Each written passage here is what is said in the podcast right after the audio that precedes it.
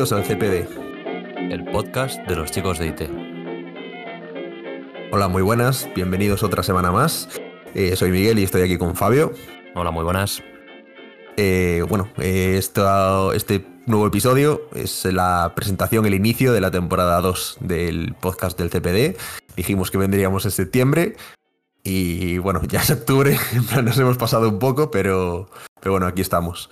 Eh, traemos, como siempre, noticias y el, podcast lo vamos a estructurar, como siempre. Eh, primero la sección Express, que hoy la va a hacer Fabio, y después vamos a tener unas noticias más largas que se desarrollen un poco más. Y bueno, comentar que en este parón de, septiembre, no hemos vuelto en septiembre, pero sí que es verdad que tenemos eh, algún contenido que os contaremos al final del, podcast, eh, que, es un poco lo que hemos estado centrados en, este mes de septiembre. Correcto, correcto. Así pues que, bueno, pues empezamos, vamos a darle a la sección Express y luego pasamos ya a la sección de noticias un poquito más amplias. ¿Te parece? Dale caña, Fabio.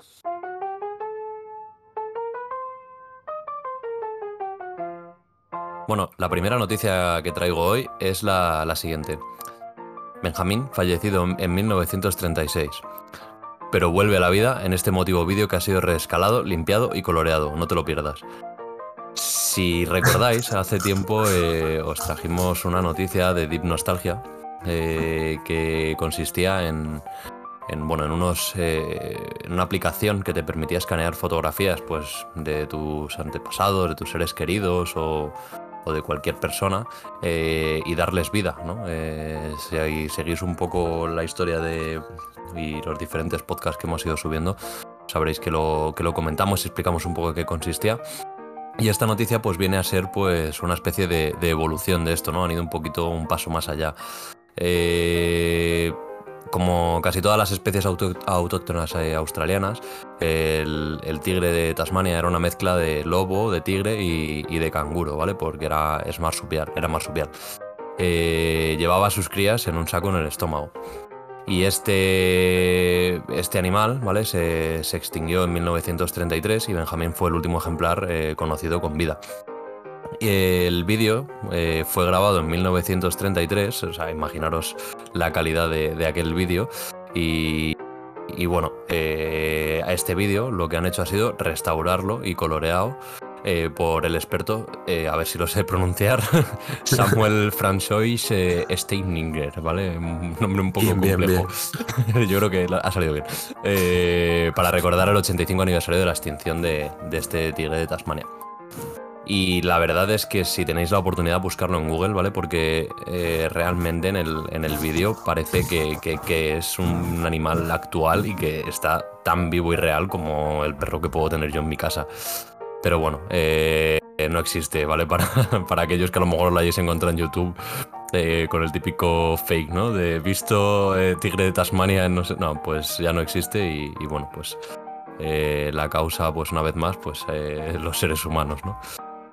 Eh, la, segunda noticia que, traemos en esta sección express es, bueno, es más bien pues una, broma eh, que, vi una, que vi hace no mucho por internet.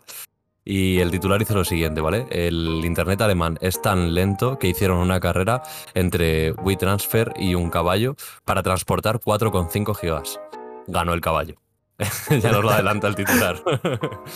Eh, en pleno comienzo de la era del teletrabajo, pues bueno, ya sabéis que contar con buenas conexiones de internet pues es eh, casi tan importante en el aspecto laboral como contar con, con, electricidad en casa, ¿no? O sea, no nos sirve de nada el, el tener luz o tener un buen escritorio si no tenemos una velocidad decente pues, para mantener reuniones en el teletrabajo, compartir archivos o, cualquier cosa. Eh, en muchas zonas rurales de, España lo saben, ¿no? Eh, saben que esto es muy importante y de hecho hay en muchos pueblos que todavía no llega bien esa conexión.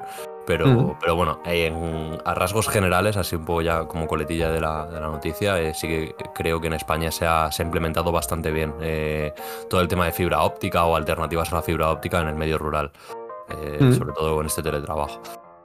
Em, en Alemania, ¿vale? La situación es bastante peor y bueno, de hecho eh, hay en grandes ciudades de, Alemania que, tienen grandes problemas con el tema de Internet a día de hoy. Eh, el internet eh, rural allí en Alemania llega a ser tan malo que a modo de broma el, el fotógrafo Klaus Peter K-Pest, no sé si lo he pronunciado bien, si no, perdóname, Klaus, de la revista Wall, quiso hacer una broma. Como aún no le habían instalado la fibra, pues quiso comparar quién ganaba y su conexión de 1,5 megas de bajada, subiendo 4,5 eh, gigas de fotos por internet, o un jinete eh, a caballo recorriendo 10 kilómetros para llevar el DVD desde, eh, bueno, pues una ciudad a otra, ¿vale? No voy a pronunciarlas porque a lo mejor ya os terminéis de reír de mí, que era donde se iban a imprimir. Klaus contrató a un jinete y le dio el DVD para que se lo llevara al destino y sin embargo comenzó a subir a WeTransfer los 4,5 gigas 20 minutos antes de que el caballo partiera rumbo a la imprenta. Eh, aún así, por desgracia para Internet en Alemania, ganó el caballo, que iba acompañado, bueno, eh, iba con su jinete y llegó pues eh, con antelación a la imprenta a, imprimir esas fotografías. En, aproximadamente una hora y media el DVD había llegado a su destino a lomos de un jinete mientras que la subida de WeTransfer tardó más de cuatro horas. Así que, eh, bueno, me compadezco un poco de los alemanes, ¿no? Porque tiene que ser duro. Sí, sí, sí. Eh, hasta, hace poco, hasta hace poco yo tenía poco más de 1,5 y... ¡Qué horror! ¡Qué horror! Tú lo, sufrías hablando conmigo. lo recuerdo, era un poco. En cuanto alguien en tu casa estaba viendo una serie o una película, tú ya no podías estar en el ordenador. Hasta luego. Sí. Pues eso es lo que deben de vivir los alemanes. O sea que, bueno, esta noticia era un poco pues, una broma. De hecho, no es algo que, simplemente haya encontrado por internet. Tengo amigos que están viviendo en Alemania y cuando, la, cuando encontré la noticia se la pasé y se reían y me decían que tal cual, que es, que es una realidad allí, ¿no? O sea, que y viviendo en grandes ciudades como puede ser Berlín, ¿eh? Y es curioso que también que un, tan avanzados según las cosas, ¿no? Sí, modelo dual en educación, no es teletrabajo, tal, pero luego no tienes internet. o sea que, bueno. La siguiente noticia eh, dice lo siguiente. Una de las técnicas es el QRL jaking, engaño que consiste en secuestrar sesiones mediante ingeniería social. Esta noticia, si, la buscáis, es bastante amplia, ¿vale? Habla un poco de, qué es eh, este tipo de técnicas, pero bueno, yo no me voy a centrar tanto en esta parte porque eh, para los que escucháis el podcast y si no lo habéis escuchado, pues podéis ir a, a buscarlo.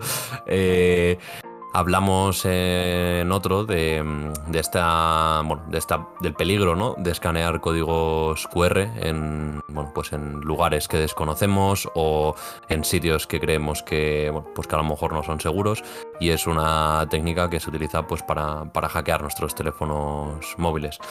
Eh, yo me voy a centrar y os voy a leer un poco más la parte de, cómo prevenir estos ataques, ¿no? lo que mencionan en este artículo sobre esto. Eh, la clave básicamente está en tener previamente instalada alguna solución anti-malware, eso siempre, ¿vale? Eh, es lo primero que nos recomiendan, eh, que nos recomiendan.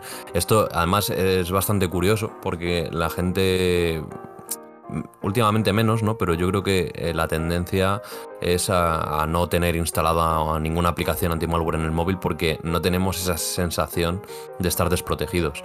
Eh, al final un ordenador siempre que te pide, por lo menos a mí, ¿no? Cuando alguien me pide, instálame el Windows tal y un antivirus, ¿no? Pero cuando hablas con tus amigos del móvil, jamás nadie te ha dicho qué antivirus utilizas en el móvil, ¿no?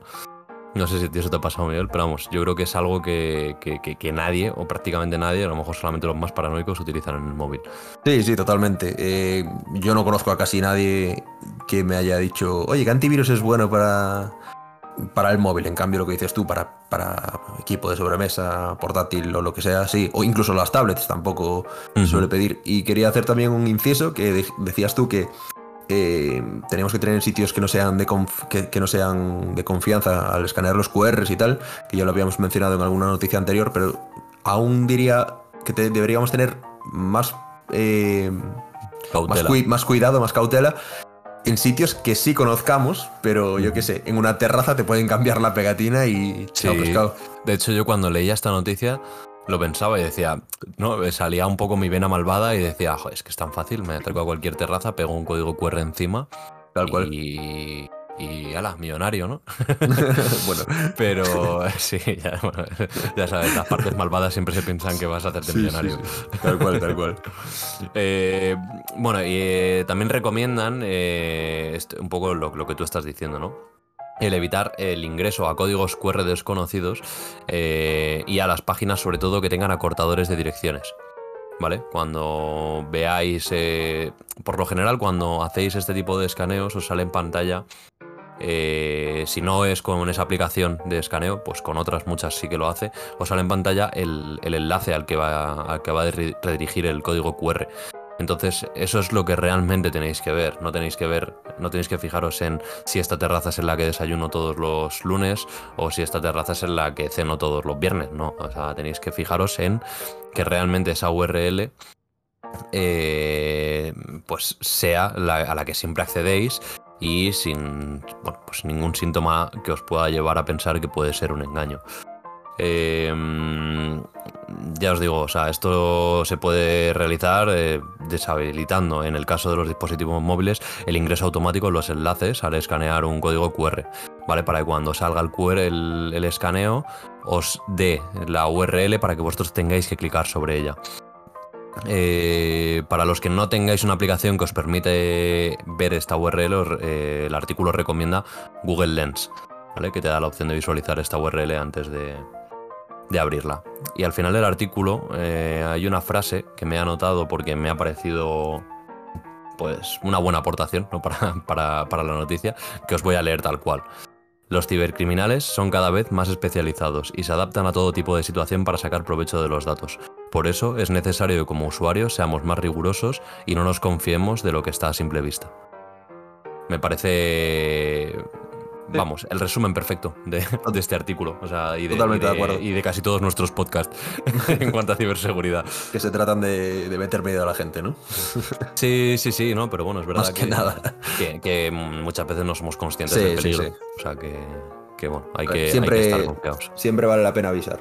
Después ya lo que, lo que se haga, por lo menos tenemos esa información y ya podemos hacer lo que queramos con ella, mejor que no tenerla y, y que nos la líen. Y la última noticia, y no por ello menos importante, o mini noticia, eh, sería eh, una que, bueno, si estáis un poco en, este mundo, eh, seguro que os suena.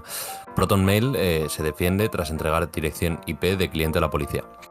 El proveedor asegura no recolectar las direcciones IP por defecto y que en este caso específico se ve obligado por un requerimiento judicial.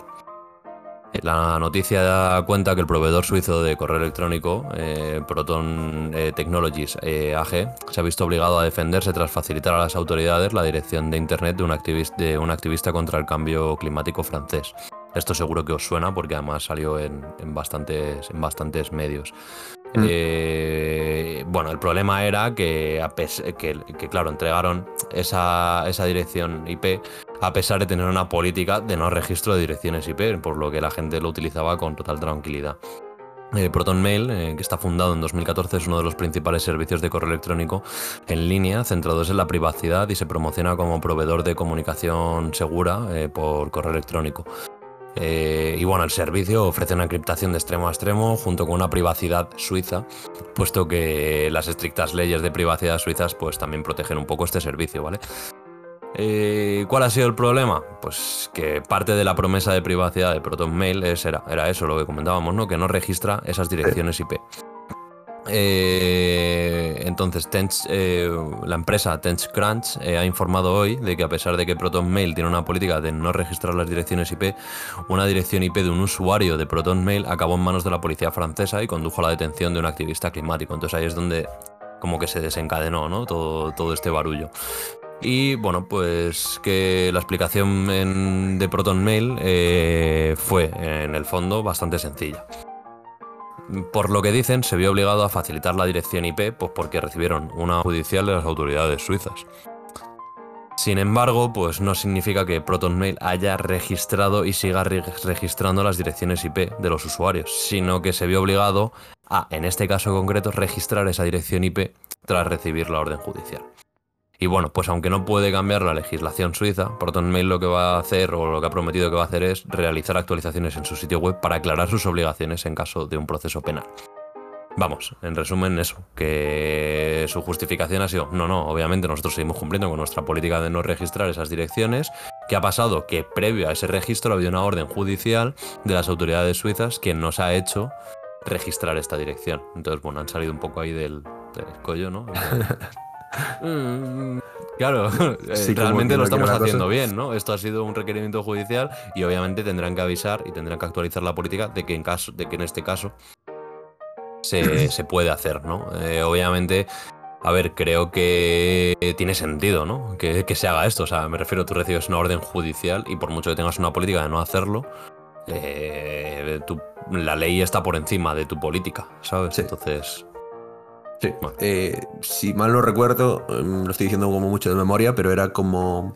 El problema era que ellos tenían la IP debido a que el, el usuario no había contratado una VPN con ellos. Entonces, eh, de esa forma podría mascarar la IP y si ellos no tienen la IP, no tienen por qué facilitarla si están en un lugar externo, pero si ellos la tienen en sus propios servidores, o sea, si tienen el registro de su IP en sus propios servidores, tienen la obligación de facilitarla, con lo cual... Si el paisano, este hombre, llega a haber contratado eh, una VPN, eh, se hubiese salvado de, de no sé, la pena que tenga. No, prefiero ni preguntar porque no, me lo quiero ni imaginar. Y eso por una parte, y por otra parte, eh, han actualizado eh, estas últimas semanas, eh, un, par de semanas más o menos, han actualizado el título de la página web, eliminando, creo que era la parte de que registran sin logs. O sea, si mal, si mal no recuerdo. O sea, que han ya actualizado, pues bueno, parte de su mensaje, ¿no? Hacia el, de su publicidad más bien, para hacerlo un poco más acorde a, bueno, a esta situación. A esta, situación, efectivamente. Pues bueno, eh, hasta aquí la sección express, que creo que no ha sido tan, tan express, pero bueno, vamos con las noticias. Bueno, pues vamos con mi primera noticia. como sabéis, hablamos mucho del INCIBE por aquí.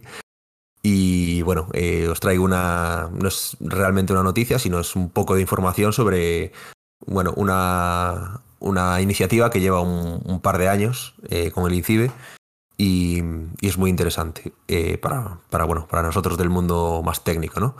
el INCIBE abre su academia hacker para despertar el interés por la ciberseguridad. Durante ocho semanas, los participantes eh, se iniciarán de forma lúdica en el aprendizaje de ciberseguridad a través de un entrenamiento por equipos. Eh, esto es muy interesante para quien quiera eh, apuntarse. actualmente hay una gran demanda de profesionales en el, en el mundo de la ciberseguridad, como sabéis. hemos traído por aquí alguna noticia, si mal no recuerdo, de que bueno, se demandaban, y si no lo hemos traído, pues lo digo ahora. hay demanda de, de profesionales en el campo de la ciberseguridad. Y para eh, luchar contra este déficit, de especialistas, eh, el Instituto Nacional de Ciberseguridad de España eh, lleva años trabajando en, distintas iniciativas que fomenten el interés de la ciudadanía por una disciplina que es clave en todo este proceso de transformación digital y de la economía.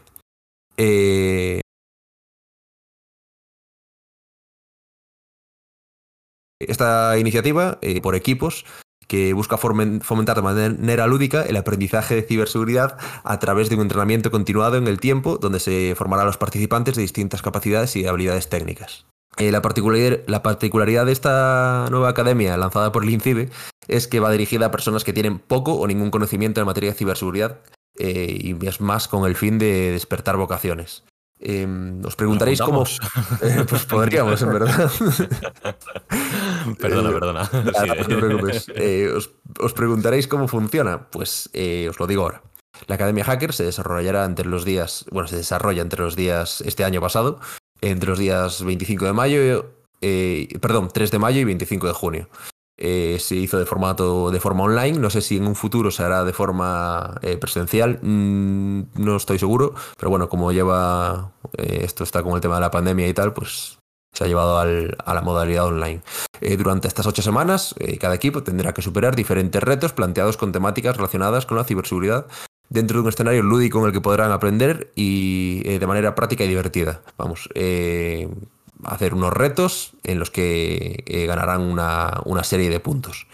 Eh, la iniciativa se ha planteado a modo de historia de detectives, en la que los equipos irán resolviendo pruebas en formato CTF, que es Capture the, Capture the Flag, em, que irán, eh, se irán liberando cada dos semanas y tras las cuales se publicarán vídeos eh, y documentos explicativos con las soluciones para que todos los puedan aprender de la, de la experiencia. Quiero decir que tendremos estos retos, iremos resolviéndolos, nos irán dando unos puntos y eh, con esos puntos podremos ir em, o bien ¿no? no, ir, podremos ir como comprando eh, pistas en caso de que no ah, podamos resolver. Eh, entonces, claro, después el que más puntos tenga es una competición, al final el que más puntos tenga gana, ¿no? Pero con estos puntos a la vez podremos ir comprando, comprando pistas. Chulo, y nada, se publican, se publicarán vídeos y documentales y documentos explicativos para quien no pueda resolver alguna, alguna de las pruebas. Quiero decir, al final la finalidad de esto es aprender, entonces eh, aunque no aunque no sepas eh, resolverlo, pues bueno, al cabo de un par de semanas puedes ver la, resolución. Em, como, bueno, continúo. Antes de comenzar la academia, los participantes eh, se descargan una máquina virtual con los retos inhabilitados. Eh, que se irán liberando. Además, los alumnos, eso, como decía, podrán seguir accediendo durante el verano a estos retos para los que quieran eh, practicar en casos en los que no tuvieron tiempo de participar o en los que no contaban con las capacidades suficientes para encontrar la solución. Os dejo así también, por si os interesa este tema, he cogido un par de, páginas que yo he utilizado en, algún tiempo, o sea, en algún momento, perdón, que son RootMe, que es bueno, www.root ROT, eh. Eh, y la otra es eh, www.hackthebox.eu. Hack de hacking de box, la caja, hackea la caja. Em, esta última es, muy es muy interesante. O sea, yo la he, yo la he utilizado bastante. me, vamos, me, registré, me descargué la, eh, bueno, pues toda la herramienta para conectarte con, su red, que bueno, al final es un cliente VPN, ¿no?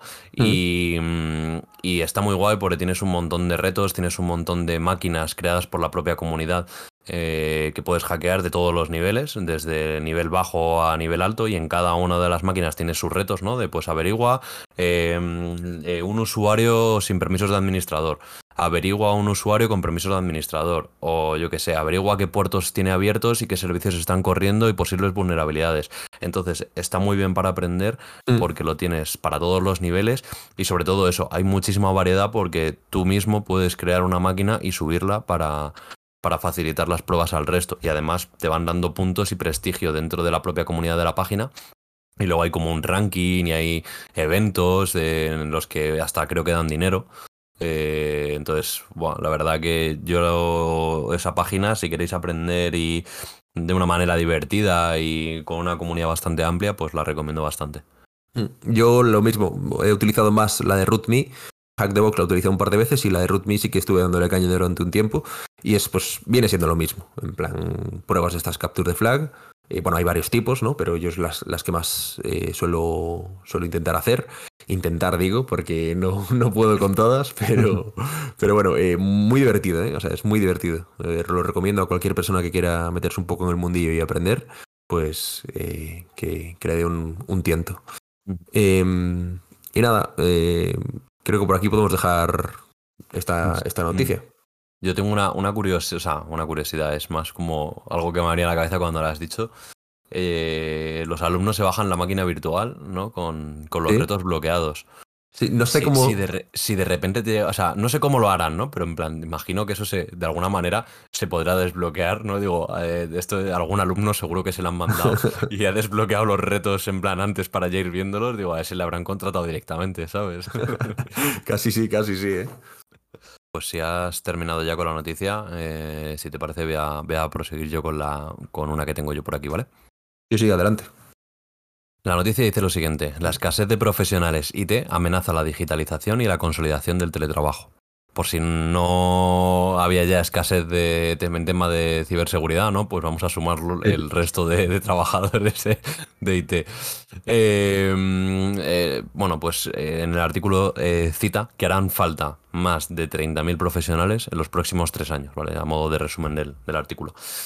El nuevo escenario laboral, eh, surgido a raíz del COVID, con la inminente irrupción de un modelo de trabajo más híbrido que se está empezando a implantar ¿no? en, casi todas las empresas o en todas, eh, que combine el método presencial con el teletrabajo, exige altos niveles de digitalización que las compañías españolas aún no han logrado alcanzar. Eh, de esto lo hemos hablado en muchos podcasts anteriores, que es un problema creciente y, real ¿no? en, en España. Mm. Eh, concretamente en España se prevé que harán falta más de 30.000 profesionales en, los próximos tres años y eh, la escasez de candidatos con perfiles técnicos avanzados podría retrasar la digitalización del mercado y por tanto la consolidación del teletrabajo. Eh, por otro lado, el proceso acelerado de digitalización que ha propiciado la pandemia y la necesidad de mantener la actividad productiva a distancia favorece la incorporación de esta nueva fórmula híbrida de, trabajo, con un incremento, dice el artículo, de un 74,2 con respecto a, los registros de prepandemia. O sea, una locura, ¿no? o sea, eh, es otro escenario completamente. Y bueno, con todo ello, desde Fibratel eh, identifican las principales carencias del mercado y los riesgos a corto plazo si no se tienen en cuenta a tiempo las siguientes eh, eh, condiciones, características o, sectores. la primera sería la seguridad en, en los sistemas. Bueno, ya que la ciberseguridad, como acabamos de estar hablando, pues se ha convertido en un elemento fundamental a tener en cuenta. Eh, la vulnerabilidad de los equipos pues podría verse expuesta y si no contamos con las herramientas y previsión de riesgos adecuadas, pues pueden suponer grandes pérdidas en, una empresa. Esto lo hemos hablado en muchos podcasts cuando hemos hablado de ransomware, eh, que ha supuesto caídas de servicios de la Comunidad de Madrid o, de diferentes ayuntamientos. Eh, pues todo eso al final, aparte de, suponer eh, problemas ¿no? a, los ciudadanos y a los trabajadores, pues al final supone también pérdidas económicas eh, para, la empresa o para, el ayuntamiento, para, bueno, pues para quien sea el propietario del aplicativo en cuestión o de los sistemas en cuestión. El, segundo punto que puntualizan a tener en cuenta eh, son las infraestructuras digitales endebles. Las organizaciones eh, a día de hoy cuentan con infraestructuras muy poco preparadas, que carecen de flexibilidad necesaria para iniciar un proceso de digitalización óptimo. Eh, esto también lo hemos hablado eh, mucho, el, tema de la transformación digital, ¿no? que ahora está en boca de todos, pero que luego realmente o no se sabe bien qué es esa transformación digital y se ponen a, hacer páginas web ¿no? a lo loco y ya, está, y cosas ya está todo digitalizado eh, pero realmente va mucho más allá de eso. Tienes que tener una infraestructura sólida. Eh, escalable. Eso es, escalable para, pues para prevenir un poco todas estas cosas. El, tercer y último punto, ¿vale? De, que, que ponen como principal son las inversiones poco efectivas las organizaciones cuentan con infraestructura, eh, perdón, al, hilo de, lo que hemos mencionado eh, previamente, resulta poco operativo eh, invertir grandes cantidades de dinero en digitalización si no contamos con una base adecuada. ¿no? O sea, es al final, si no tienes todos los sistemas preparados para llegar a ese punto de digitalización, te da igual meter dinero en nuevos sistemas, por al final eh, vas a tener una problemática de, interconexión o de tener unos sistemas muy avanzados eh, y otros muy atrasados. Es decir, mm, no puedes eh, cambiar de RP a un RP en la nube súper optimizado y súper actualizado. y mantener equipos con Windows XP o Windows 7 en tu infraestructura. O sea, tiene que ir un poco todo acorde. No, no, puedes priorizar algo, un, un, cambio de aplicativo si a lo mejor no has priorizado la base de tus sistemas. Eh, y bueno, la, noticia eh, acaba con, pues con un párrafo eh, de Orlando Pinilla, que es el BDM de ciberseguridad de, Fibratel, que dice lo siguiente. desde Fibratel hemos detectado una tendencia hacia el modelo de trabajo descentralizado, así como una enorme brecha por la rapidez con lo que han emergido nuevas necesidades con una considerable falta de profesionales para cubrir este tipo de servicios un resumen perfecto de la noticia y de todo lo que venimos hablando. Yo creo que la verdad que me estoy fijando un poco y este podcast, eh, este primer episodio de la temporada 2 es como un resumen perfecto de la temporada 1 al completo. O sea, eh, la verdad es que sí. Nos faltan los, los hackers rusos y ya, ya estamos. Así que Bueno, esta es la noticia, así que, bueno, eh, os voy a dejar ahora con, Miguel para que, os cuente qué más nos trae. Vale, Fabio, vamos con mi segunda y última noticia, si te parece. Venga. Em, Microsoft ha solucionado una vulnerabilidad en Azure Container Instances llamada Azure Escape, que permitía a un contenedor malicioso que permitía que un contenedor malicioso se hiciera cargo de los contenedores pertenecientes a otros clientes en la plataforma. Eh, un hacker o intruso eh, que explote Azure Escape podría ejecutar comandos en los contenedores de otros usuarios y obtener acceso a todos sus datos desplegados en la plataforma, según dicen los investigadores. Esto es eh, bastante, bastante gordo, Fabio.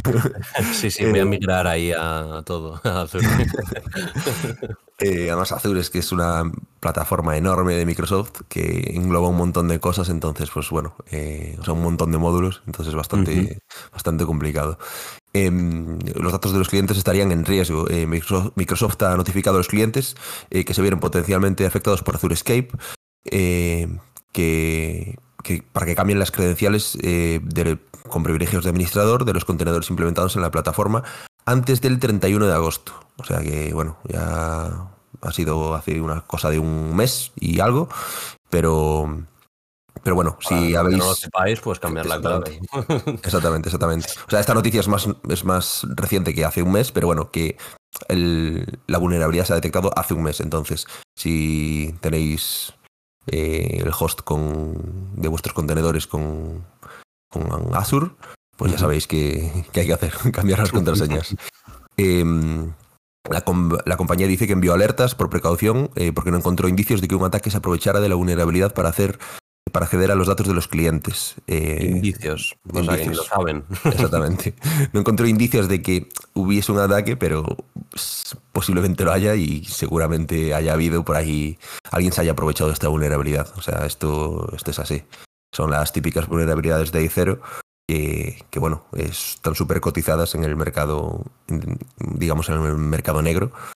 Eh, y bueno, eh, continúo con la noticia. Eh, Azure Container Instances, eh, ACI de Microsoft, es un servicio basado en la nube que permite a las empresas implementar aplicaciones empaquetadas, que son contenedores, vamos. y esto es, en este caso, es en la nube. para aquellos, bueno, para los que no sepáis lo que es lo que, lo que son los contenedores, pues es un paquete que tiene todos los archivos ejecutables, dependencias y archivos necesarios para ejecutar una aplicación pero una aplicación una concreta, em, pero se almacenan en un solo paquete para eh, poder distribuirlo e implementarlo en, y escalarlo incluso en, una, en, una, organización. Quiero decir, yo por ejemplo podría tener pues mi, mi aplicación de, vamos a poner un ejemplo sencillo y tonto, ¿no? De Word, y podría eh, querer desplegarlo en 20 máquinas virtuales y poder sacarlo y meterlo y, e implementarlo a, a, petición, según quiera, en, según el momento. Y ese, ese propio paquete va a traer todos los, todos los archivos necesarios para que esa aplicación funcione. Entonces, quiero decir, solo con eh, meter ese contenedor pasaría ya a funcionar esa aplicación. Es muy, muy útil y está al orden del día ahora mismo. Mm. Eh, además es que es lo que tú dices, que se está utilizando. También de ahí el problema de la vulnerabilidad, ¿no? Que es algo que se utiliza muchísimo. Sí, eh, es como es Microsoft, que mucha gente apuesta por, por Microsoft, entonces pues la, la, cantidad de, posibles máquinas eh, que han podido sufrir esta explotación pues es mayor. Hmm.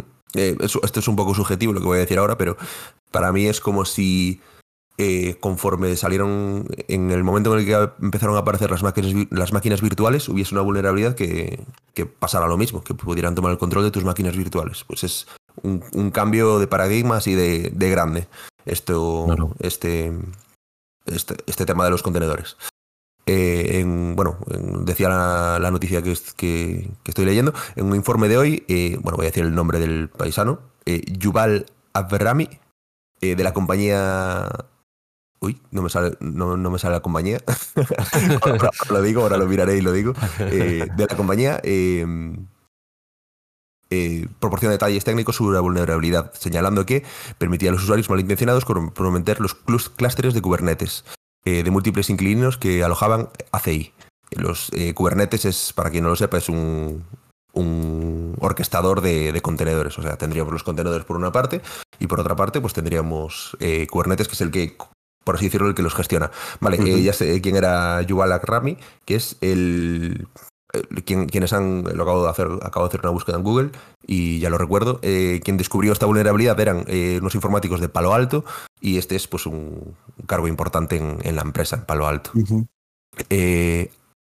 Abrahami dice que la búsqueda del problema comenzó cuando descubrió que ACI usaba un código publicado hace casi cinco años, o sea, era código obsoleto, que era vulnerable a, errores de escape de contenedores. Para demostrar el ataque, Palo Alto Networks publicó un vídeo que muestra cómo un atacante podría haber salido de su contenedor para obtener eh, privilegios de administrador para todo el clúster. Este vídeo eh, lo, he visto en la noticia, eh, si no me equivoco está en YouTube y podéis buscarlo, seguramente no recuerdo cómo es el nombre, pero si buscáis Palo Alto Azure Escape, pues os saldrá el vídeo ahí en YouTube.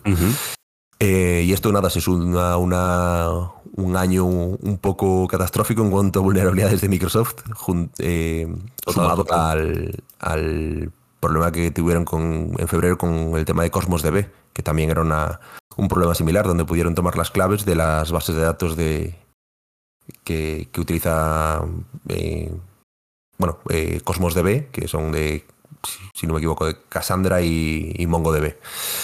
Y, y hasta aquí la noticia. O sea, pues si tenéis, si tenéis vuestros contenedores en Azure, eh, en ACI, Container Instances, pues cambiadlas. un ojo. Sí, echadle un ojo, cambiad las contraseñas. Y montaros un eh, servidor en vuestra casa y, ya está. no sería mala idea, no sería mala idea. Yo creo que con estas noticias ya, ya está bien por hoy. Eh, así que podemos ir despidiendo el podcast, no sin antes pues contaros un, un pequeño extra ¿no? en el proyecto del CPD en el que estamos abordando. Bueno, para ser justos, que ahora mismo eh, eh, Miguel está abordando y liderando. Eh, así que, bueno, Miguel, si te parece, te, doy la palabra para que expliques a los oyentes en qué consiste pues esta parte del proyecto. Perfecto. pues mira, llevamos unos meses ya con, pensando el tema y al final, pues bueno, hemos decidido que dijimos, pues bueno, en septiembre ya que paramos, aprovechamos y lo, vamos preparando y para la nueva temporada empezamos con ello, que es eh, nosotros el podcast, aparte de subirlo a las plataformas de siempre, que son las, todas las plataformas de streaming, iTunes, eh, iVoox, eh, Spotify, etcétera, etcétera em, también lo subimos a nuestro canal de YouTube, que es el, lo podéis buscar como el CPD en YouTube. Em, pues aparte que, hemos hecho, pues hemos decidido pues como diversificar un poco más e intentar pues bueno ayudar a quien a quien se pueda, ¿no? Em, entonces hemos empezado a sacar unos, una serie de tutoriales y de, vídeos de, ayuda que en un principio hemos sacado así lo que nos parecía y bueno estamos un poco abiertos a, a que nos digáis también qué os interesa en los comentarios de los vídeos de YouTube. Eh, entonces, pues hemos sacado unos vídeos para ir ayudando, haciendo unos tutoriales, haciendo, bueno, eh, unos vídeos de ayuda de, conocimientos. De, en este caso hemos sacado un vídeo que es eh, una instalación de Debian 11, de la última versión, muy básica. Queremos, la intención es sacar una instalación más avanzada con LVMs y tal. Y también hemos sacado otro vídeo que es comandos de Linux, empezando desde lo más básico. ese vídeo va a constar de no sé si una o dos partes más, pero que seguramente prepare si puedo este fin de semana. Pero bueno, que ya está la primera parte por ahí, es bastante completa, son unos 40 minutillos y creo que es bastante interesante. Doy fe, doy fe que yo me los he visto y me parecen bastante interesante, pues eh, para la gente curiosa o incluso para gente que está empezando y tal, pues me parecen bastante interesantes. Así que no dejéis de pasaros para, para verlo. Un poquito de spam. Sí, exactamente. Eh, otra cosita más, eh, nada, comentar que, bueno, como siempre, nos veremos en el próximo podcast que saquemos, que será pues dentro de una o dos semanas, seguramente. Y y nada, recordad también que mm, siempre vamos actualizando las noticias. Entonces, pues, eh, por ejemplo, hemos hablado del tema del, del tema del Deep Nostalgia, que era la, en, el, en el primer podcast que hicimos. Y pues hemos vuelto ahora con esta con este tigre de Tasmania, creo que era, ¿no? Sí, tigre de Tasmania. El, el tigre de Tasmania. Y, y pues igual eh, con esto que hemos comentado hoy del INCIBE, que no es una noticia eh, como muy reciente de por sí, pero queremos, eh, es de este año, y queremos, pues en la próxima edición mm, intentaremos avisaros un poco antes para que tengáis la opción de, poder apuntaros. Yo desde Eh, luego me voy a apuntar. O, voy sí, a- es que o es- por lo menos voy a mirarlo. Porque Eso es muy interesante. Si lo puedes convalidar con, con trabajo y tal, Hmm. yo creo que es una buena oportunidad. Y Sí, sí, totalmente de acuerdo. de, de formarte en, en lo que para mí es el futuro de la informática. Y no sé si quieres eh, añadir algo, Fabio, o lo No, dejamos por aquí. agradecer a todo el mundo que lo esté escuchando pues su tiempo y ya está. Tampoco voy a robarles más ni, ni quiero darles más la, la chapa. Perfecto. Pues nada, eh, muy bien, muchas gracias a todos y hasta la próxima. Chao.